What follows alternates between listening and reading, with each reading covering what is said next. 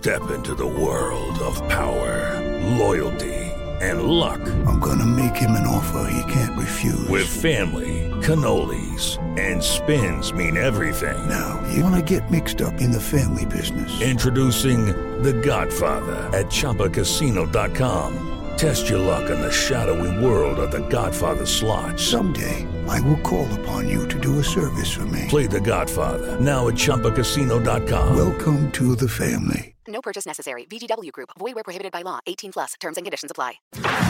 Agora na Jovem Pan, Sociedade Digital. Sociedade Digital. Com Carlos Aros e André Miceli. Opa! No ar o Sociedade Digital para todo o Brasil pela Rede Jovem Pan, com imagens para você que nos acompanha pelo YouTube, pelo canal Jovem Pan News aqui na Pan. Essa aqui é a ponte aérea mais tecnológica do seu rádio. Hoje é uma conexão internacional, mas eu vou primeiro ao Rio de Janeiro para cumprimentar o meu parceiro André Miceli, neste que é o primeiro Sociedade Digital ao vivo de 2020. Feliz ano novo, meu velho! eu não escuto o André Miceli, é isso? Vamos ver. Não escuto. Então vou, vou, então vou tentar ir mais longe. Vamos para Las Vegas com o meu amigo é, Alex Rufo. O Alex que é curioso, é uma daquelas coisas que nunca nós vamos entender. O Alex está num talvez o maior evento de tecnologia do mundo e nós não conseguimos conectá-lo por nenhum tipo de, de, de sinal. Não foi Wi-Fi, não conseguimos 4G. E estão falando do 5G lá no evento. Essas coisas são paradoxais, Alex Rufo. Boa tarde para você. Boa tarde, meu querido Carlos Aras. É verdade. Sabe o que lembra isso, Aras? Quando em 2005, exatamente aqui na CIES, em Las Vegas, o Bill Gates fez uma apresentação que o Windows travou e deu tela azul.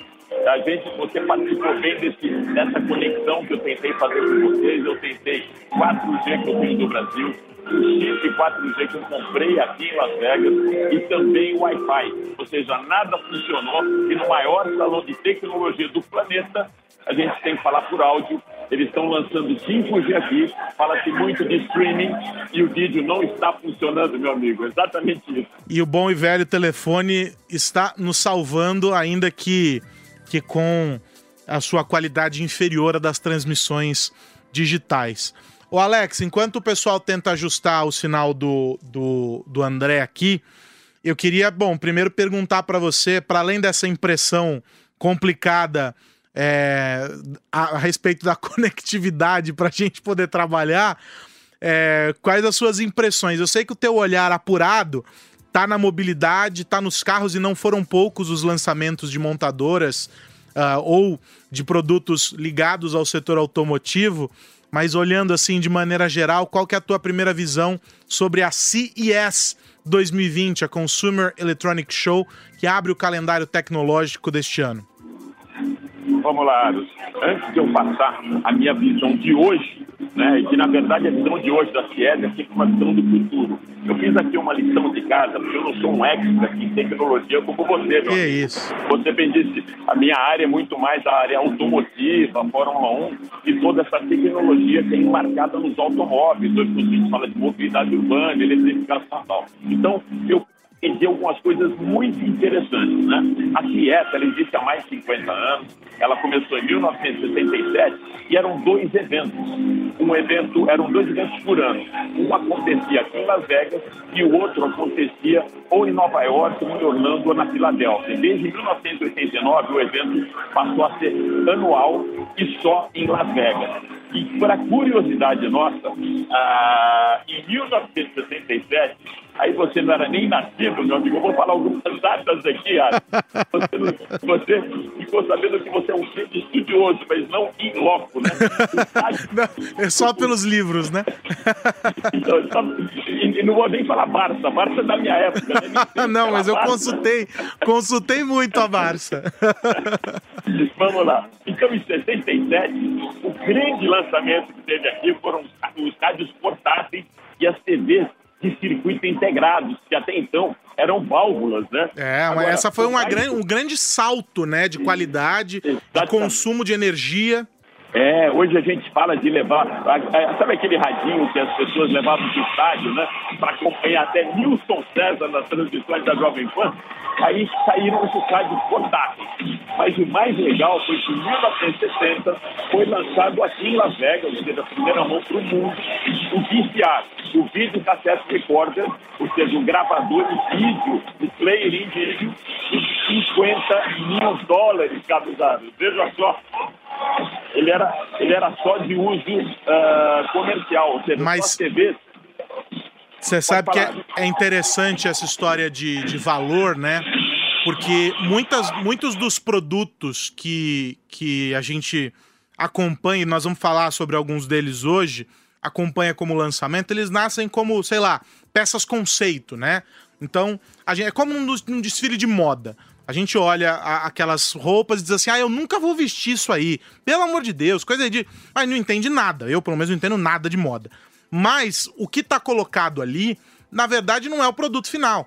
É uma ideia, é um conceito, é uma tendência que se, que se explica e que vai chegar ao mercado em algum momento. Isso uma parte dos produtos. Outra parte são os lançamentos e aí a tecnologia de ponta são colocados no mercado e custam muito caro porque tem sempre um desesperado, né, que ganhou um nome bonito de early adopter, que vai pagar uma fortuna para poder ter isso em primeira mão. Então, esses preços se justificam por isso. Hoje, alguns desses produtos não chegam aos 50 mil dólares, né? Como você estava mencionando aí, Alex, mas eles custam caro. Exatamente. Claro, em 1979, você já era nascido? Não, né? Quanto, desculpa? Em 79. Não, ih, foi bem depois. Não. não. então, ali, ali foi a disruptura dos videogames com o lançamento do Atari. O grande Atari. Atari. Grande Atari, joguei Atari. Então, aí seguindo essa linha cronológica, depois vieram HDs, DVDs, Blu-ray. Em 2008, o salão deu uma esvaziada. Ele começou em 67 com 17 mil pessoas, ou seja, 17 mil participantes. Hoje tem 180 mil, mas em 2008, por conta da crise, deu um, deu um baixo. Aí outra estrutura tecnológica, meu amigo, que hoje se fala muito, até com preço extremamente acessível, mas foi em 2010, aqui na CIE, que foi lançado o drone. Né? Você já pilotou um drone, Ars? Eu já tive a oportunidade de, mas o dono dele ficou com um pouco de medo e foi a última vez em que eu cheguei perto do controle. Estou agora aguardando para poder ter o meu e fazer as aberrações que eu fiz com o do amigo. É, eu, eu, eu, eu não me aventurei ainda, mas aí logo em seguida, em 2014, veio a fase que todos nós estamos vivendo de maneira até frenética, né? Um frenesi, que foram os smartphones. E aí eu queria aproveitar esse gancho do lançamento do smartphone para levar para uma área que aí é a sua área, Caluzar, que é a história das smart homes e smart cities, que é, esse é o grande mote do CES de hoje aí, respondendo a sua pergunta tudo aquilo que a gente viu no passado. o Alex, deixa só eu te interromper um segundo. Enquanto eu cumprimento claro, claro. o André Miceli, eu vou pedir para você encontrar uma posição um pouquinho melhor, em que o, o, barulho aí do teu lado não te abafe tanto. Enquanto você se ajeita aí rapidinho, eu vou cumprimentar o meu parceiro André Miceli, que agora sim está conectado. Estamos sendo é, é, sacaneados pela pela tecnologia neste programa. O Alex já não conectou, o André estava mudo. Eu não sei que as máquinas estão se revoltando contra nós, André Miceli. E aí, cara? Tudo bem com você, meu amigo? Quanto tempo nós não, não nos falamos pessoalmente, pessoalmente nesse nosso querido programa? Como é que você tá? Tranquilo e por aí? Tudo bem, graças a Deus, tudo bem. Feliz Eu... ano novo para você, para todo mundo que nos ouve e vê também. Enfim, é, a tecnologia é hora aliada, hora. É como Deus, né? Nos ajuda, mas tem um senso de humor peculiar, vamos dizer assim. O, o, o André, você sabe que o Alex estava falando aí sobre os produtos, fazendo essa linha do tempo da, a, da CS com os lançamentos e tal, e eu mencionei os early adopters. Você, eu sei que é, se controla bastante, mas faz parte desse clube também. É, o que, que você já está desesperado para comprar que você viu na CES? Olha, o, o Aros, é, eu tava vendo aqui as, as, as coisas. Não vale o carro que, que voa. Fala, fala, fala. Diga. Não vale o carro que voa. É, não, carro, carro que voa vai ser, vai ser bem legal, sem, sem dúvida, mas esse eu sei que eu vou ter que me conter um pouco mais. Mas sabe que o que eu realmente queria testar de verdade, ter, que tá, que, que, que tá sendo explorado lá e todos os desdobramentos estudados, eu sei que não vou poder ter ainda por uma questão geográfica, que é o 5G de verdade. Então, é, o que eu mais gostaria de comprar não é exatamente um gadget, mas é o que eu mais gostaria de usar no, nos nossos equipamentos, usar 5G de verdade, porque eu realmente sou muito ansioso por tudo aquilo que o 5G vai trazer. É, eu estava ouvindo ali, depois que me reconectei, estava ouvindo a, a conversa de vocês, vendo os protótipos, as soluções que estão sendo ap apresentadas. E, e aí, quando a gente fala de veículos autoguiados, drones, a gente sabe que a dependência do 5G é total. E a gente sabe também que, infelizmente, em função de todos os desdobramentos políticos que a gente tem enfrentado, isso ainda vai demorar um pouquinho para chegar aqui no Brasil. Essa é a minha grande ansiedade da SES desse ano. E, bom, então vamos voltar para Las Vegas. O Alex estava falando sobre o grande mote desse ano quando eu interrompi por causa do som. É, retoma aí, por favor, qual que é a, a grande o, o, o grande olhar aí da, das empresas e para onde está todo mundo mirando, Alex? Olha, Aros, então antes de falar desse, desse novo olhar, quero também saudar o nosso querido André da cidade maravilhosa do Rio de Janeiro e complementar uma informação que ele estava dando.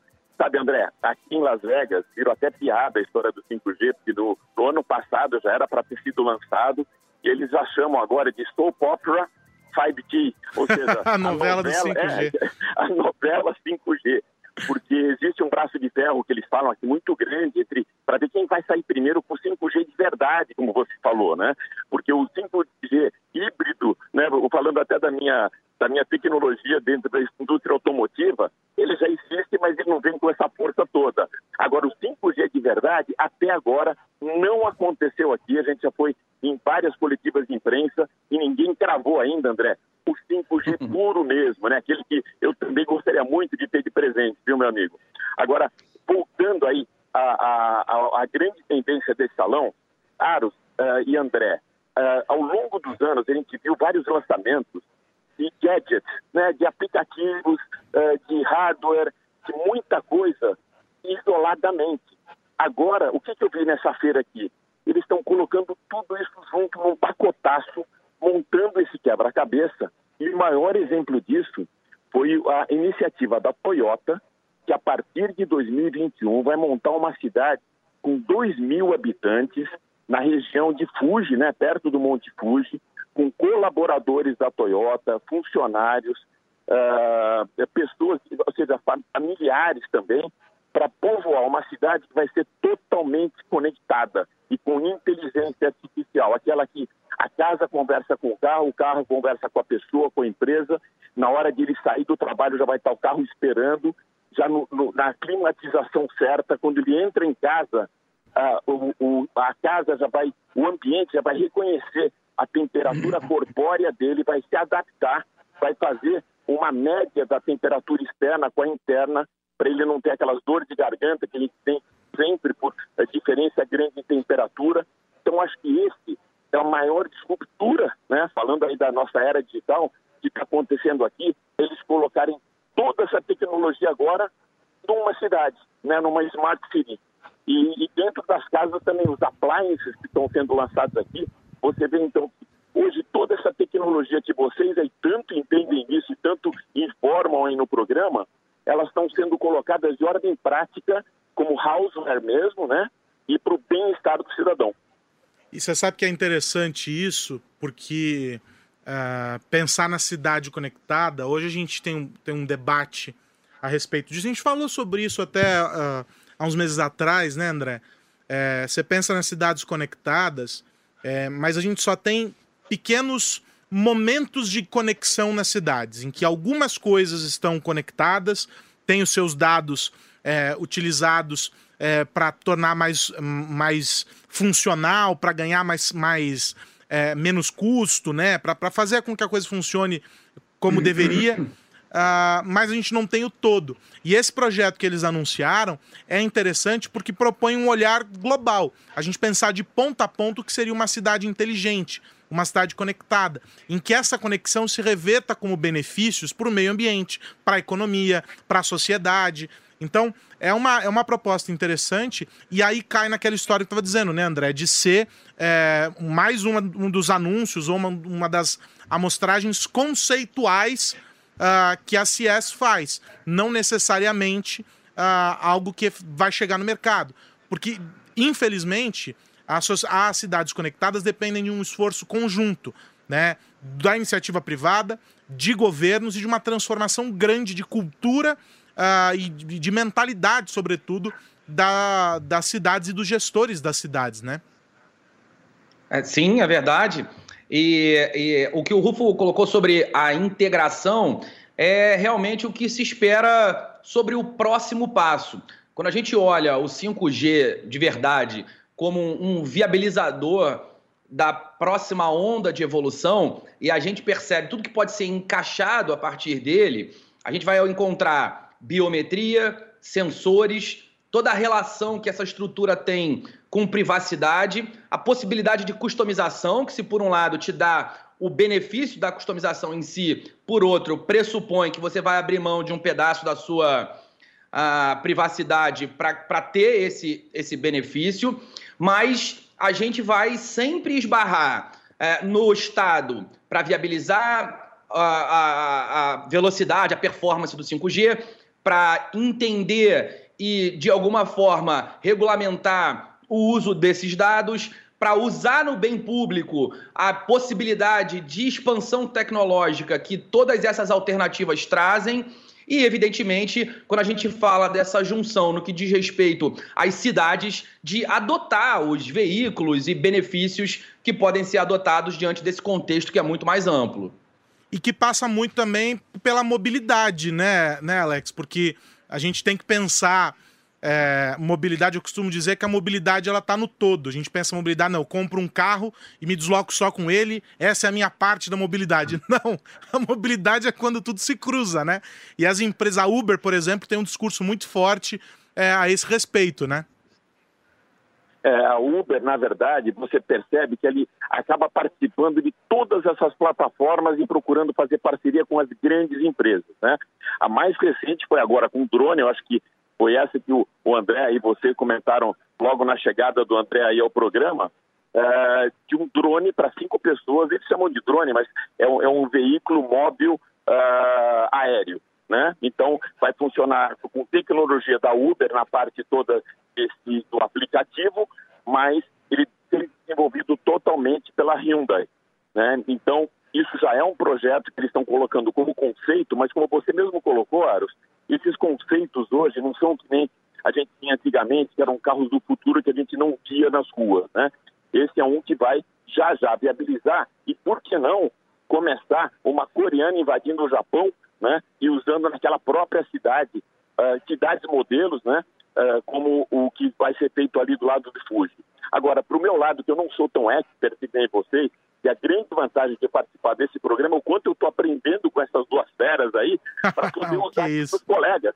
Porque tem muita gente de tecnologia aqui, e daqui a pouco naquela mesinha eu vou colocar tudo que vocês que eu aprendi com vocês agora, eu vou colocar em prática naquele cafezinho na hora do almoço aqui. Mas o que me chamou muito a atenção foi o lançamento ontem da Samsung, uh, dois na verdade. Um que vai de encontro a toda essa tecnologia aplicado para casa, né, para smart home, chama Bailey.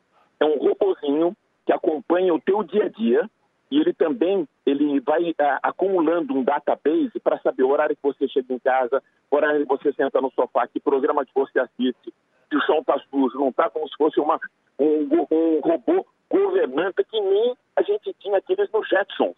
Vocês lembram que no Jetsons tinha um robô que era a governanta da casa? É mais ou menos isso. Ele passa a coordenar toda essa parte de tecnologia dentro do ambiente de casa. E mais um lançamento que eu achei espetacular, é mais ou menos que o ovo de Colombo.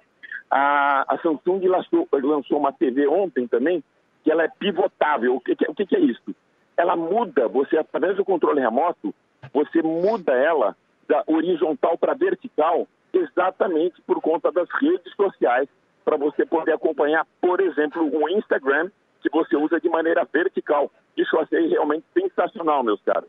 Para quem está acompanhando a gente por imagens, nós vamos botar na tela essa TV aí que foi apresentada, essa TV que vai girando à medida em que você é, define a posição, né? Se você quer a tela na vertical, a tela na, na, na horizontal, e ela automaticamente vai fazendo essa conversão. E que vai muito na linha da história da, de, de cada vez mais produtos para dentro de casa, né, Alex? Acho que você deve estar tá vendo por aí também muitos produtos uh, com foco numa experiência para que a casa esteja cada vez mais conectada e que o usuário tenha as interfaces todas interligadas. É o celular que está conectado com a TV, que está conectado com mais o sei lá o quê. E o robozinho faz parte de tudo isso, embora eu acho que seja um fantasma andando atrás de você em casa o tempo todo, ter essa praga desse robozinho, eu não, eu não, não o teria é, tão já. Mas, mas, já é um, um ensaio para isso, né? Exatamente. Uma coisa também muito interessante, agora a gente valorizando até a rádio que virou TV, a nossa querida Jovem Pan. Ontem teve uma palestra muito interessante com executivos de televisões do mundo inteiro, ou seja, da Alemanha, do Japão, da Inglaterra, da França, da Itália. Eu só não vi nenhum executivo do Brasil, mas falando qual é o futuro da televisão. Então eles falaram uma coisa, que você já comenta isso há muito tempo. Não tem sentido alguém ficar esperando 11 horas da noite, 11 e meia da noite para acompanhar um programa, que é o que acontece hoje na TV aberta. Né? Então, eles falaram exatamente disso. O que, vai ser a TV com o streaming, com o on-demand, com o Panflix nosso aí da Pan, com o Netflix, que já existe há algum tempo, que é muito fácil você assistir, não só no horário que você quer, mas aonde você estiver. Então, esse foi o grande debate ontem sobre o futuro da televisão.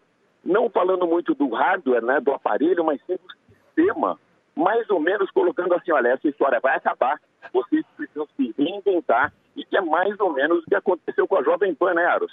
Exato, e tem um, um ponto sobre isso, eu vou passar para o André comentar essa questão, mas tem um, um, ponto a respeito, se não me engano, uh, um relatório da Accenture, eu acho, não sei, já tô, é, ainda não voltei de férias, é... mas é que fala que um dos pilares para hum, garantir a competitividade dentro do setor de streaming é a capacidade analítica. É como você vai converter os dados da massa de usuários que você tem é, para criar uh, produtos, para criar uma experiência customizada para cada assinante e para desenvolver modelos de negócios que consigam prender as pessoas, pensando que você tem cada vez mais plataformas oferecendo produtos, então o, o valor passa a ser preponderante, algo que não era coisa de dois anos atrás, quando esse mercado ainda tinha poucos players. A briga do streaming é brava, né, André?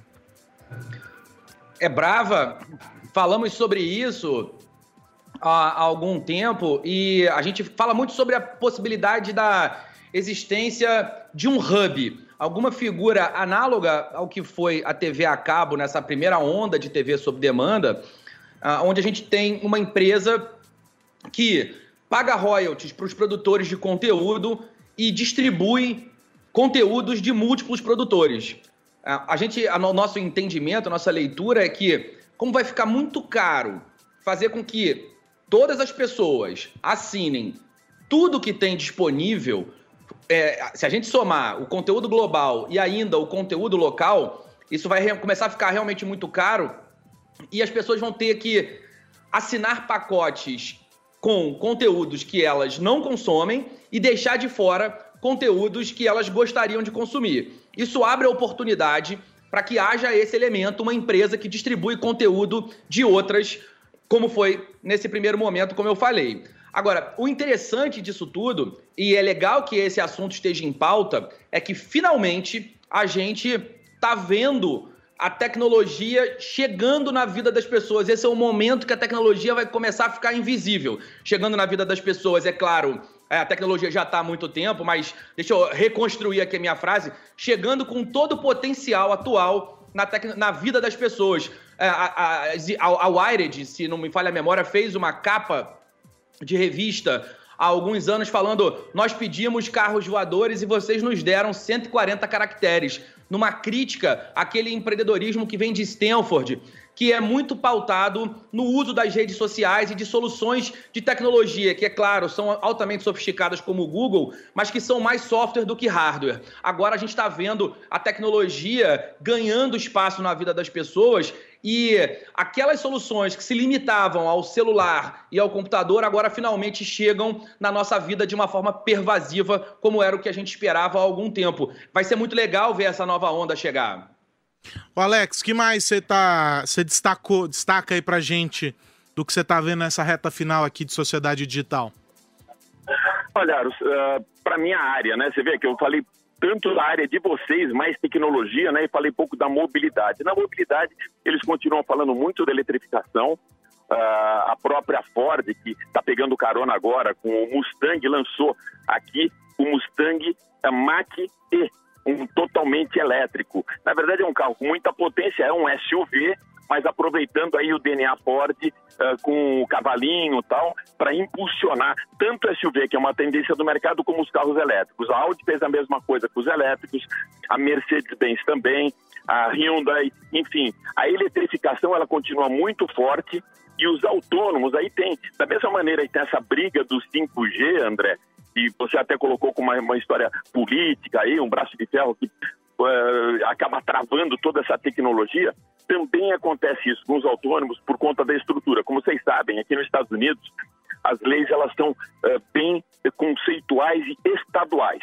Né? Então, uh, de uma fronteira de um estado para o outro muda a lei. Sim. E a Califórnia é pioneira na história de automação, né? ao contrário da costa leste, lá do lado de Nova York e tal, que eles estão totalmente contra essa história e não têm infraestrutura para isso. Então, por um lado, você vê muita tecnologia de automação, mas você não vê um impulsionamento grande de vendas e de grandes aplicativos, porque eles ainda estão meio blindados na costa oeste. Então, você vê mobilidade urbana, você vê muito trabalho falando eh, da eletrificação por conta da emissão de poluentes, dos autônomos em, em, em ambiente fechado, mas você ainda não vê para valer um autônomo na rua funcionando de ordem prática. E tem uma questão, Alex, e aí eu queria uh, que você falasse sobre isso, porque para além da burocracia, e, e, eh, você explicou muito bem a questão da jurisdição, né? Cada estado tomando a sua decisão a respeito. Uh, a gente sabe que a Califórnia tem um grande número de empresas com autorização para testes. Há também uma fila enorme de empresas pedindo liberação.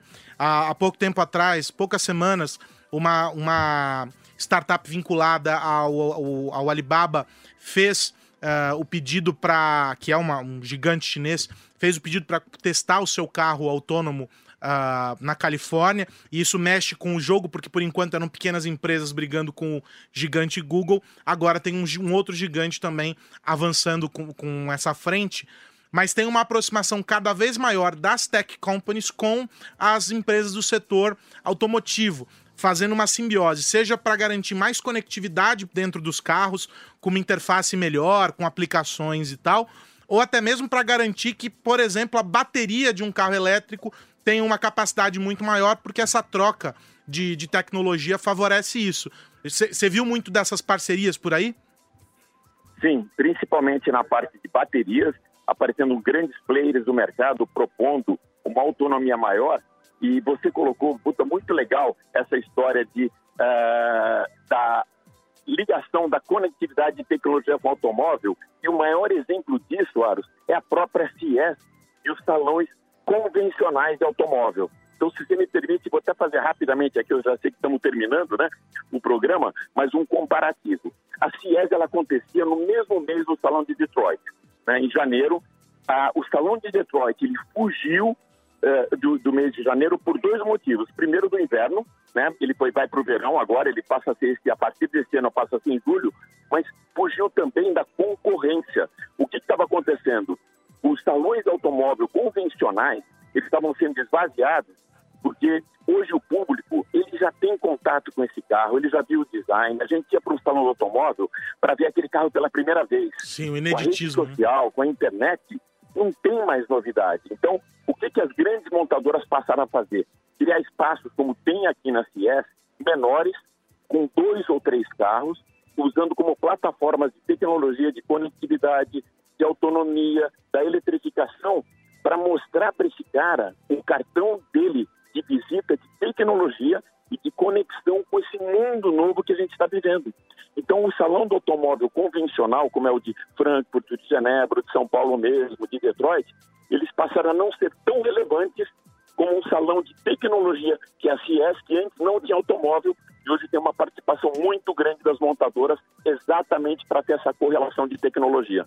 Antes de eu me despedir do Alex, quero ouvir o André, que eu sei que é um apaixonado pelos carros também. É, essa é, essa é mais uma vez, uma daquelas, mais um daqueles casos que a gente é, depende do Estado. A gente ainda fica se divertindo, fica conjecturando não só sobre a construção, mas sobre os novos modelos de negócio. Então a gente viu pela primeira vez no Brasil de 2018 para 2019. A gente ainda não tem os números para comparar a 2019, mas a gente viu ah, o número de carteiras de motorista cair pela primeira vez. Isso significa que a nova geração tem menos interesse pela propriedade do carro, o que não significa que ela não tem interesse pela mobilidade e pelo carro em si.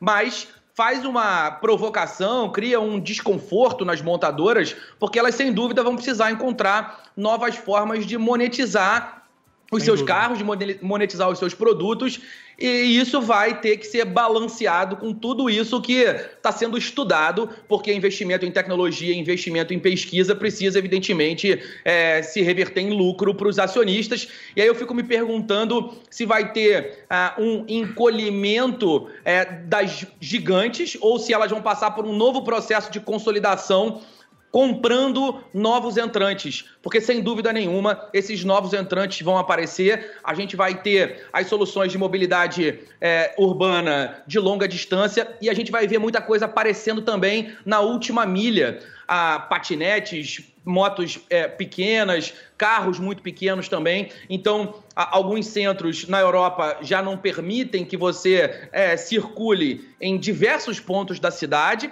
Aqui no Brasil a gente não tem muito isso. Tem aí um rodízio em São Paulo, mas não é exatamente a mesma explicação que a gente encontra na Europa, que tem um pouco a ver com a preservação do patrimônio, é, são estados muito mais antigos e, e argumentos, como eu disse, diferentes também. Então a gente é, encontra motivações diferentes, mas é, problemas cujas soluções ajudam, as mesmas soluções ajudam a resolver. Então a gente vai ver também muita coisa aparecendo para resolver uh, o problema dessa última milha. E vai ser legal ver todas essas peças se encaixando para que a gente tenha soluções de mobilidade que não necessariamente vão ser únicas. Então a gente não vai mais pegar o nosso carro na garagem, chegar no trabalho e sair do carro. A gente vai eventualmente fazer isso sim, mas a gente vai conjugar esse tipo de solução com um patinete que leva até um, um, um ponto é, que nos permite pegar um colet... Algum, alguma solução coletiva e lá no final a última milha volta a ser ponto a ponto também. Há pouco tempo a gente fez uma série de mobilidade urbana no nosso podcast, no Digital de Tudo, com a galera da Fundação Getúlio Vargas, que tem um estudo bastante significativo no, nessa linha de mobilidade. E a conclusão geral é, é, é, essa, pelo menos até aquele momento. Não sei se a Alex viu alguma coisa diferente aí, e se a gente ainda tem tempo para isso hoje, eu acredito que não, já vamos tomar mais uma bronca, mas sem dúvida nenhuma a gente pode explorar isso num outro Digital de Tudo. Você se salva toda semana porque você não está aqui no estúdio.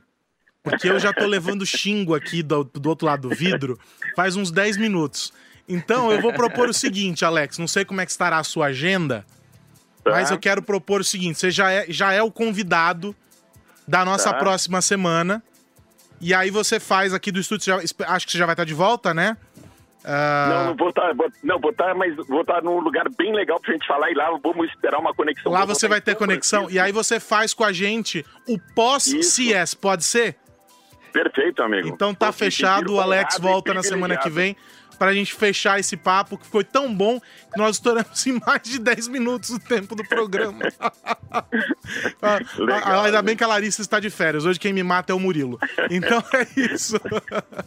Alex, brigadão pela participação, pela, pelo MacGyver aí que você deu pra, pra conseguir conectar com a gente. E, enfim, a gente vai se falando ao longo da semana que tenho certeza que vai trazer muita novidade aqui ao longo da programação da PAN.